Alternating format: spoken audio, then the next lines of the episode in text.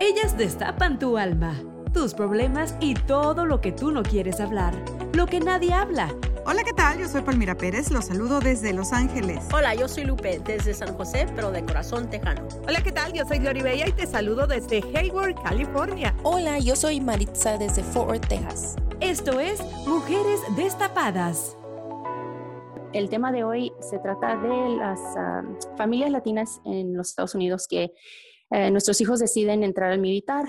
Eh, por ejemplo, mi hijo Brandon eh, decidió entrar al militar para mejorar su futuro y tal vez tenemos sentimientos opuestos o sentimientos encontrados porque hay veces que se, siente uno que no nos aceptan bien en este país. Uh, yo soy inmigrante, yo llegué aquí de, tres años y tenemos este, um, puntos de vista diferentes y a lo mejor ustedes pueden coincidir con, con, con nosotros o conmigo, um, que lo encuentro difícil porque es un país que a veces discrimina a los latinos, a veces mismos este, latinos nacidos aquí no nos aceptan bien y ahora eh, tenemos que, como quien dice, sacrificar nuestros hijos para que entren al militar. Pues por su bien también, pero pero por el, o sea, un país que, que a lo mejor este, no nos ve tan bien como uno quisiera. Uh, buenas noches, Brandon. Muchas gracias por tenerme. Uh, buenas, buenas noches a todos. ¿Tú decidiste o tu mamá decidió que entraras? Uh, fue mi decisión, obvio. como pudiste escuchar a mi mamá, era, um, se estaba empezando a poner todo emocionado. Um, ¿A, qué, pero, ¿a, qué, ¿A qué branch vas a entrar? ¿A la El National Guard, Texas National Guard. Brandon, yo, yo te conozco desde, desde, que eras niño y creo que nunca te escuché hablar de, de, de esto. Eh, cuando Marisa nos dijo, pues me sorprendió, porque igual nunca, nunca lo mencionaste, o a lo mejor lo mencionabas y no, yo no, no me di cuenta, pero ¿qué fue lo que te hizo entrar al ejército? Bueno, uh, igualmente yo, yo me sorprendí a mí. Me, me, agarró por sorpresa cuando yo miré todos los beneficios que venían. Es, está bien concentrado en la educación, poder crecer, poder aprender más cosas, usar el dinero para el colegio. Pues sí, la educación. Esa es la única razón que yo miré a la Guardia Nacional algo que debería de hacer. Brandon, te estás, entonces te estás enlistando porque los te, te gustaron los beneficios, no por lo que tienes que hacer ahí. Um, sí, porque yo no creo que alguien se despierta en la mañana y dice, ¿sabes qué? Yo me quiero despertar a las 4 de la mañana y correr dos millas y hacer tantos, tantas lagartijas. Yo no creo que las personas hacen eso, así que pues no. Yo tengo un primo que tiene 40 años, que él se enlistó en la Navy, bueno, él no se enlistó, mi tía, ahí sí fue mi tía la que lo empujó a que se enlistara, ah. porque él andaba en, en malas compañías. No era mal muchacho, pero tenía muy malas amistades y no las quería dejar. Entonces mi tía dijo, la única manera es en que te metas a la Navy y llevó a la persona de la Navy a la casa y lo convencieron y todo. Yo me escribía con él cuando él recién se fue y él me contaba que era de lo más difícil. Porque igual, como dices tú, nadie quiere levantarse a las 4 de la mañana a hacer 100 lagartijas, a correr no sé cuántas millas. El, entrenamiento es muy difícil los primeros años. Eh, y hasta yo le decía, bueno, no puedes renunciar. Y él me decía, no, porque me castigan. O sea, a estas alturas ya dije que sí, ya me inscribí, no me puedo salir. 20 años han pasado, él tiene su familia, crió a su familia desde estando dentro de la Navy, ya salió de la Navy, salió con varias carreras, eh, sacó provecho, como dices tú, de, de, todo lo que le pagaban, de todas las carreras que le pagaron y ahora trabaja para el servicio secreto. Entonces, está feliz, está feliz y salió, fue una, una graduación muy emotiva porque hasta le escribió un poema a su madre dándole las gracias porque gracias a ella, él logró hacer una familia, tener todo lo que tenía y ser el hombre que es ahora, ¿no? Entonces, te aplaudo por tu decisión. Como dices tú, no es fácil, nadie quiere levantarse a hacer 200 lagartijas. Bueno, digo 200, pero a lo mejor son como 2000. es difícil, pero ¿tienes amigos que han estado ahí? Uh, solo mi novia mi, mi, novia y yo era una decisión que nosotros uh, pues platicamos, uh, comunicamos y decidimos que esto era lo mejor para nuestro futuro. Uh, primero quiero decirte que le digas gracias por su servicio a tu, a tu primo, pero sí, lo, los dos nosotros miramos que para nuestras carreras esto sería fácil, podríamos entrar, hacer lo que teníamos que hacer. Estar ahí por que 20 años y luego ya podemos tener los beneficios que viene siendo veteran. ¿Estás consciente que durante estos 20 años que estás por iniciar, te pueden mandar una guerra? Él estuvo en varias, él estuvo en un barco que lo bombardearon, a él no lo mandaban al frente, por del frente, porque él estaba en otra sección, pero él estuvo en un barco que cayó una bomba. ¿Estás, ¿Estás consciente de todo ese tipo de cosas que te pueden pasar en estos próximos 20 años de tu vida? Claro, eh, eso es algo que también eh, hablé ah, con, con mi novia y eso eso sabía, pero por eso me metí a la Guardia Nacional. La probabilidad que eso pase en realidad es algo muy bajo. La Guardia Nacional es, es para ser la guardia de esta, de esta nación, de Estados Unidos. Así que nosotros nos quedamos aquí y yo me voy a quedar en Texas. Así que, como vamos a decir, tenemos otro Hurricane Harvey o tenemos otro Hurricane Katrina, mm, soldados como nosotros, como yo, somos los que vamos a ayudar a las personas atrapados arriba de sus casas, eso somos nosotros. Mm, ahora sí sé que, que nosotros también somos los soldados que, que, pueden mandar para más guerras. Y sí, la, la probabilidad que eso puede pasar existe y sí, también muerte es algo que tienes que, uh, que aceptas cuando firmas el contrato, pero eso es algo que, que ya hablé con ella y y en realidad es, eh, eh, vale el riesgo, Todo lo que puedes hacer con la Guardia Nacional eh, vale todo. Brandon, dices que hablaste con tu novia, pero ¿qué hay de hablar con tu mamá? ¿Tomaste en cuenta a tu mamá? Sí, pues a ella le tuve que hablar y le tuve que motivar para que pueda firmarme, porque yo nomás tengo 17 años, no, yo no puedo entrar solo, ah, tiene que ser mi mamá que firma conmigo y también papá. Pero ellos miraron, ellos miraron que para mi carrera que yo quiero a esta guardia, estar en la Guardia Nacional es algo excelente. Hablaste de los beneficios que vienen después de que termines eh, e, el ejército.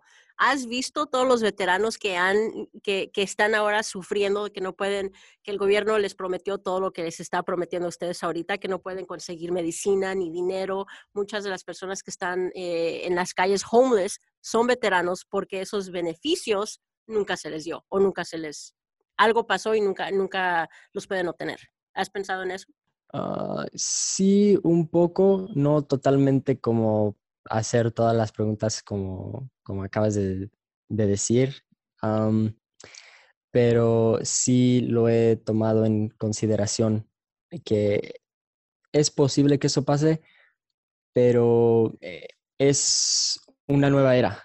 Eh, estamos moviendo moviéndonos adelante. Este es el futuro. Mm, siento muy mal de lo que les pasaron a todos los veteranos.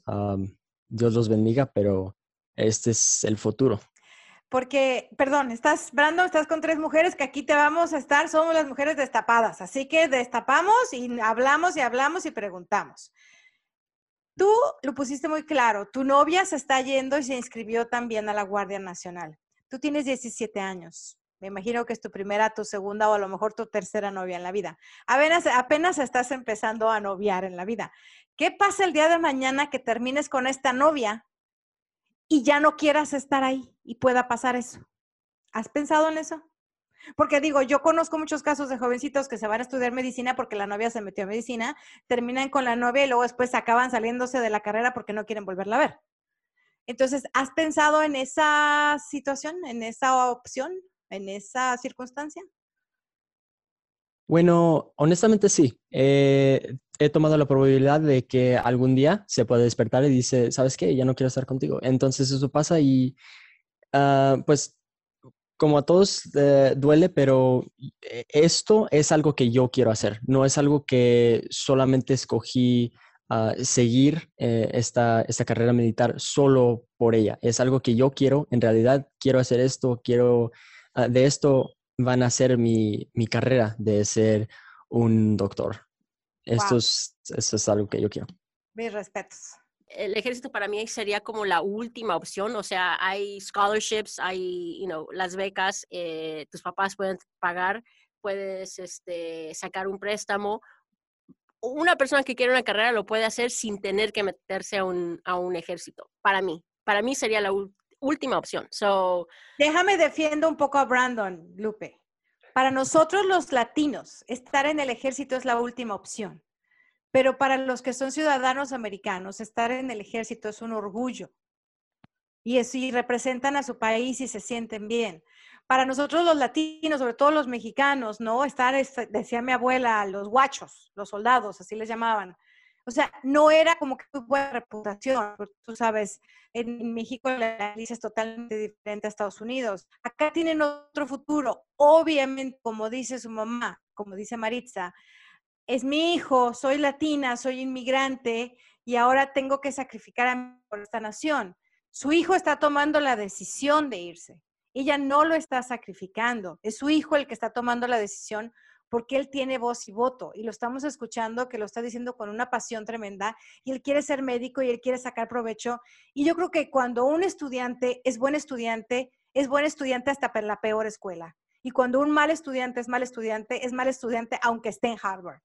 Y en este caso yo creo que la pasión que está llevando a Brandon a hacer lo que quiere hacer, lo va a hacer lograr lo que realmente quiere hacer.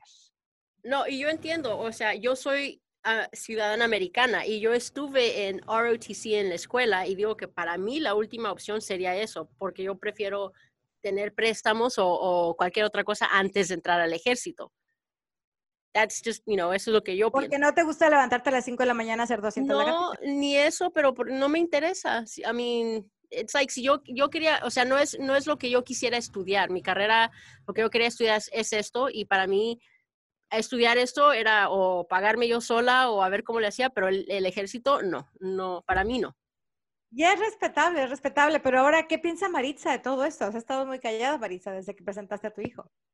Sí, mira, mm, lo que estaba yo escuchándolos platicar este, eh, es que como, como ven a Brandon, ¿verdad? Que, que, está muy apasionado por, por esta carrera y todo eso, y luego me escuchan a mí, que yo tengo mis dudas y todo eso, y me pongo emocional, y como dice Brandon, pero en sí sí tengo orgullo de Brandon. Yo le dije que estoy muy orgullosa por, porque él, él decidió llevar este camino. Yo sí le platiqué que cuando yo tenía 18 años yo quise enlistarme, pero como era yo ah, hija única, mis padres no me dieron su bendición, no me dieron su permiso y yo no fui por, por respeto a mis padres, pero yo sí hubiera entrado.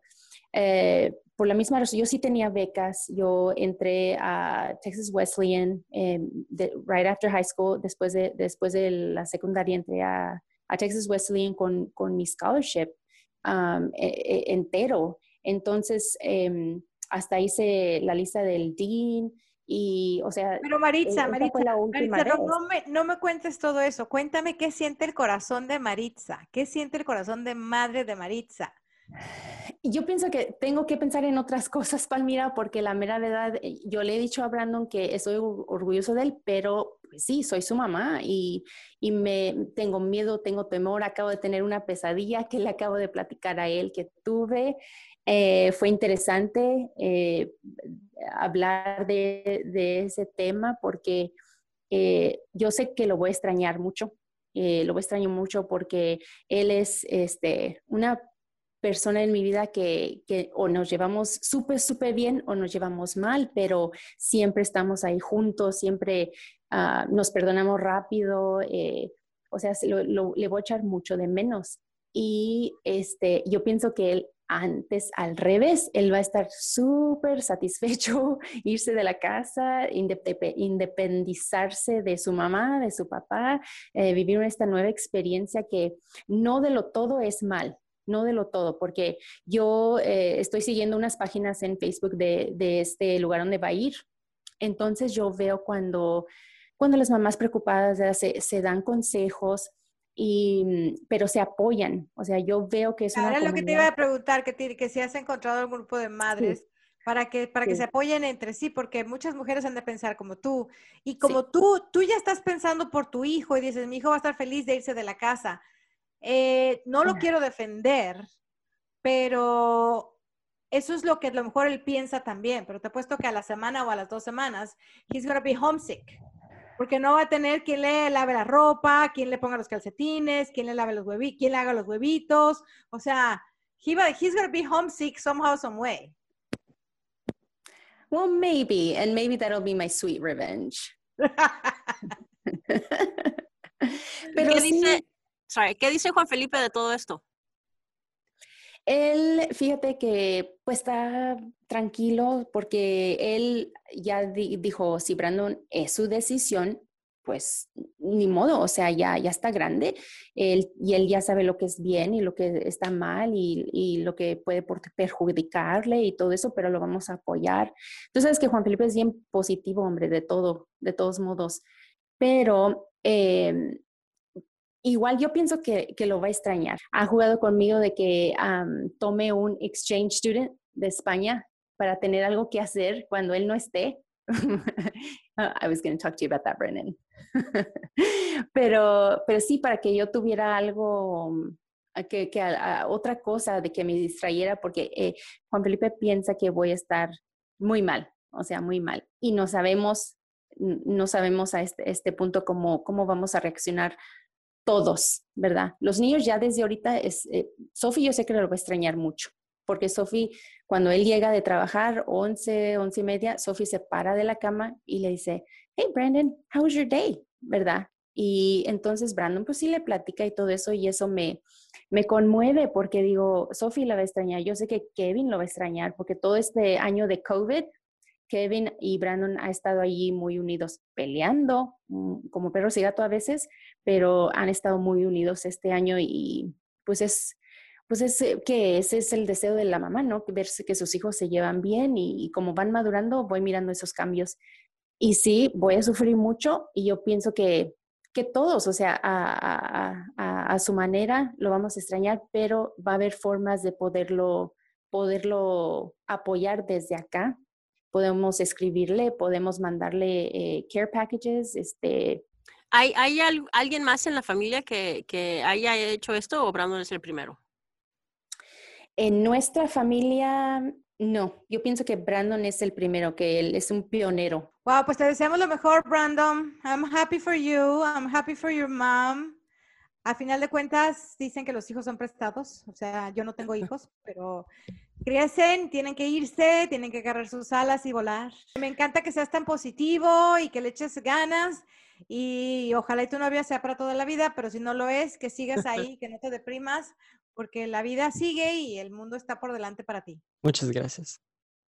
Gracias por acompañarnos. Thank you, Brandon. Un placer estar con todos ustedes. Muchas gracias por tenerme. Escúchanos en Apple, Spotify, Google o tu plataforma favorita.